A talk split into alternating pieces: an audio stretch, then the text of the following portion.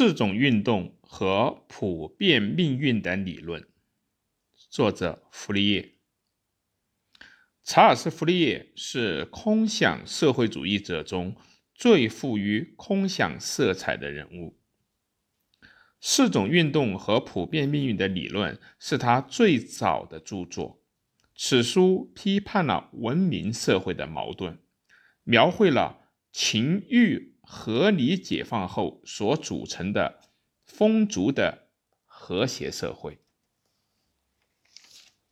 所谓四种运动，是指物质的、有机的、动物的和社会的四种运动，如同物质世界万有引力的运动法则一样。傅立叶发现，在人类社会有情欲引力，自以为了不起。按他的说法。人们的幸福在于情欲、意即欲望和冲动的得到满足。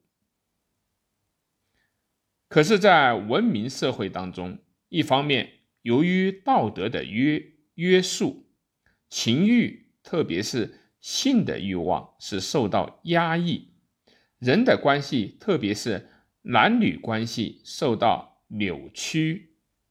另一方面，由于经济自由竞争，永无止境的利己主义者猖獗；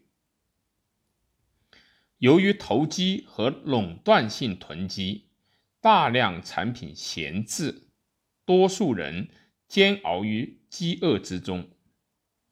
这样的悲惨状态应被新的生活所代替，即遵循。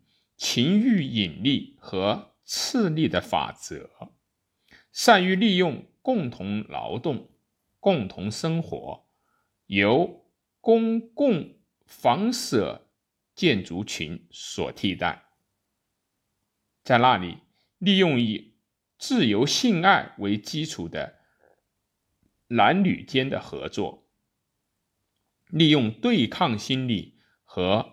暗用计谋的欲望，通过基层组织间的相互竞争来增加生产，情欲同时得到满足，劳动和娱乐融为一体，善于利用共同劳动、共同生活中的。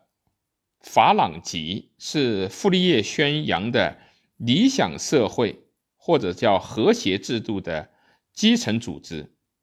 在此精心设计的新世界中，人人参与劳动，领导机构由选举产生，没有强制的力量。人们都居住在法伦斯泰尔